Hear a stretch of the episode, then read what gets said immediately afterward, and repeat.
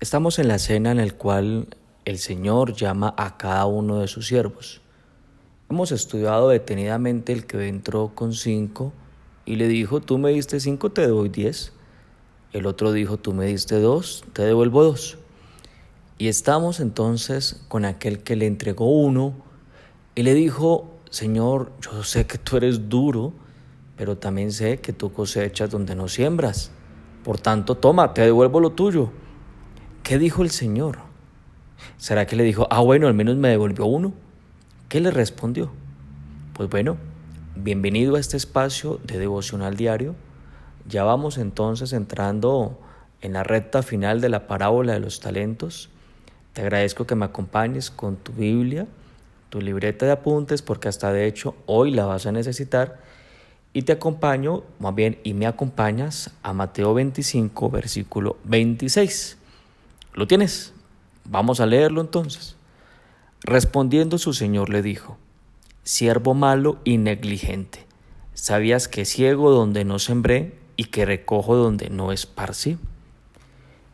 Pues mira lo que le dice, me imagino que no se lo está diciendo con un tono de felicidad, no, se lo dice firme y le llama siervo malo y negligente.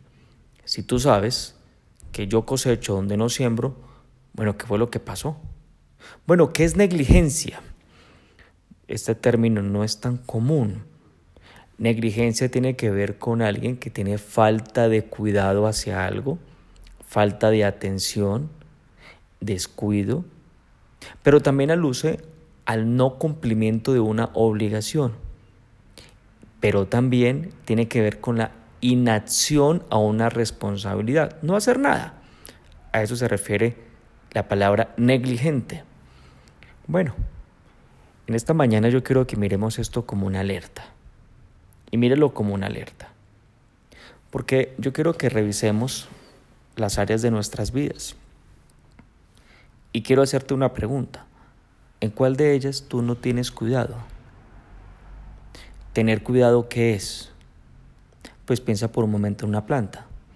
Tener cuidado es saber cómo está la tierra, regarla oportunamente, revisar cuánto le está cayendo de sol, cuánto le está cayendo de agua, revisar cómo está con todo, si tiene algún tipo de parásito, revisarla. Hay que tener un cuidado, hay que tener un plan, hay que tener un objetivo, evidentemente.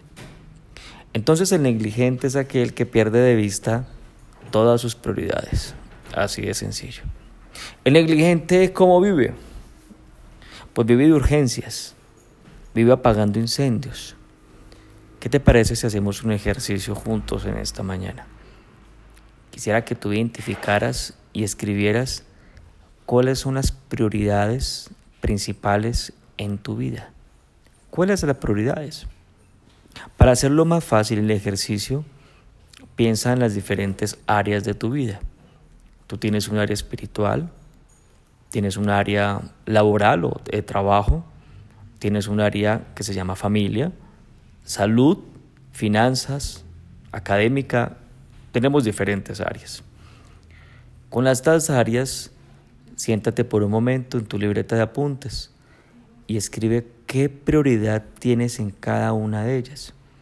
¿Qué prioridad tienes con, tu, con tus finanzas? ¿Qué prioridad tienes en tu trabajo? escríbelas. Si es necesario, ponle pausa un momento a este audio y los escribes. No te preocupes. Continúa entonces. Voy a colocar unos ejemplos. Por ejemplo, en tu área de salud, tu salud física. Eh, tú me dices, no, ya mi, mi, prioridad es pues llegar a una edad mayor, sano, mm, que me vean bien, eh, no estar mm, pues de hospital en hospital, de cirugía, con cientos, con varios medicamentos, envejecer con una calidad de vida, envejecer en excelente estado. Entonces, si esa es tu prioridad, ¿qué actividades vas a desarrollar? Yo te pongo aquí, por ejemplo, una. Tienes que priorizar tus horas de sueño. Tienes que saber dormirte a unas horas para que pase eso. También tienes que tener en cuenta la frecuencia, la calidad y la cantidad de la alimentación que tú estás teniendo. Y lo tienes que priorizar. Porque si hoy no lo estás priorizando, y si tú me dices, sí, ya mi, prioridad es envejecer con una calidad de vida, pero no estás teniendo una lista de actividades claras, pues tendré que decirte que estás siendo totalmente negligente con tu salud. Por ejemplo, en tu área espiritual. Tú me puedes decir, Yamit, mi prioridad es amar a Dios con todo mi corazón cada día más.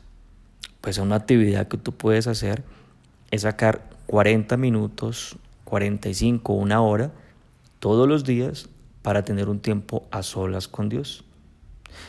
Otra actividad, reunirte semanalmente en un ministerio donde estén orando, donde estén orando por ti, donde estés creciendo y recibiendo las palabras de Dios.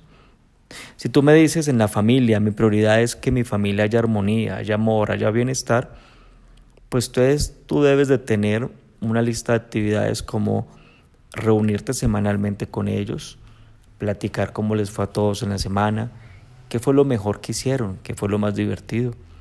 Reunirte frecuentemente con cada uno de manera individual, el uno a uno. Escucharles, estar atentos, no estarles juzgando, serían actividades para lograr esa prioridad. El negligente entonces, si tú te acabas de dar cuenta con este ejemplo o con estos ejemplos, no es nada organizado. El negligente está lleno siempre de excusas. Entonces, el negligente, por ejemplo, dice, no estoy bien en mi salud porque tengo mucho trabajo y no puedo comer a horas, no puedo. Todos los demás pueden, pero mi trabajo es el más ocupado del mundo. Eso dice el negligente. El negligente dice, oye, no estoy tan bien con mi familia, pues porque no tengo tiempo. Yo trabajo duro para darles lo que ellos necesitan. Eso dice el negligente. Es decir, el negligente siempre tiene una excusa. El negligente se mantiene entonces también en la inacción. Pero tú me dices, ya mí, pero yo mantengo ocupado, yo trabajo duro, pero estás en inacción cuando tú no estás priorizando tu salud. Estás en inacción porque no hay acciones para tu salud, no hay acciones para tu esposa y está descuidada, no está valorizada, no, no está regada como aquella planta del jardín, no lo está. Entonces, eso se llama inacción. Ah, pero trabajo duro, hago esto para ellos, sí, sí, claro, como proveedor pero también hay otras necesidades que hay que suplir. En esto yo quiero pedirte que seas muy amplio en tu mente. Entonces, volviendo al versículo 26, a los ojos de nuestro Señor, el negligente es alguien malo. Así le llamó, malo. Ay, pero es que pensamos que el malo es el que roba, el que mata, el que asesina. Pensamos que el malo es aquel que miente. No, Malos negligentes, si le dice. Porque es que aquí empiezan todos los males, con la negligencia. El negligente es una persona de no confiar. El negligente no es fiel. ¿Tú le encomendarías tu empresa, tu familia a un negligente? ¿Tú le encomendarías la salud a un negligente? Pues no, el negligente no es prudente. Entonces, yo quiero pedirte que juntos pensemos. Estamos iniciando esta semana y qué bueno iniciar esta semana pensando pensando en ti. Piensa en ti por un momento. Piensa. Piensa qué vas a hacer cuando estés cara a cara con tu Señor. Y piensa que algún día tú lo estarás y te vas a acordar de este día y vas a decir, Gracias a Dios, yo pude tomar las riendas de mi vida. Sí, gracias a Dios aprendí la parábola de los talentos porque pude darle riendas a mi vida. Gracias a Dios porque tuve la oportunidad de asumir la responsabilidad de mis prioridades. Porque nadie más va a asumirlas por ti, solamente tú. ¿Qué te parece? ¿Me acompañas? Y oramos en esta mañana.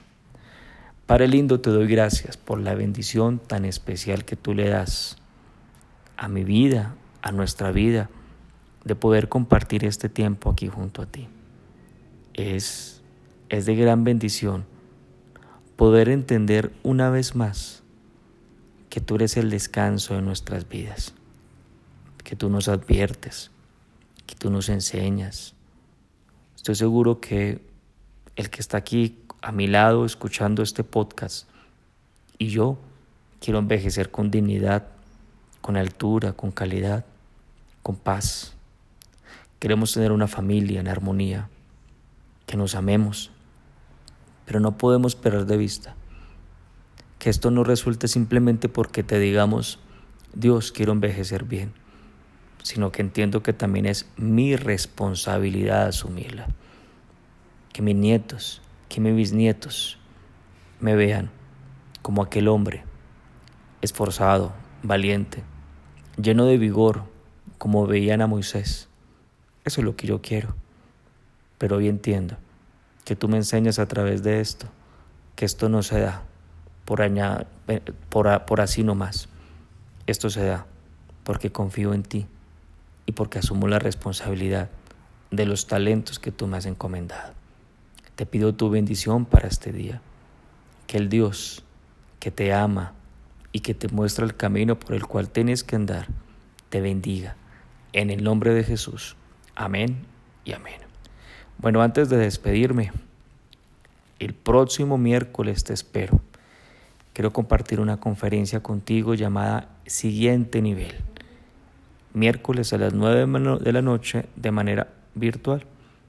El siguiente nivel habla sobre las diferentes excusas y cómo romper las excusas para que nosotros podamos alcanzar la meta, los sueños que Dios ha puesto en nuestro corazón, los anhelos que tenemos. Te espero entonces, puedes traer algún invitado. Que pases un feliz día y una feliz semana. Dios te bendiga.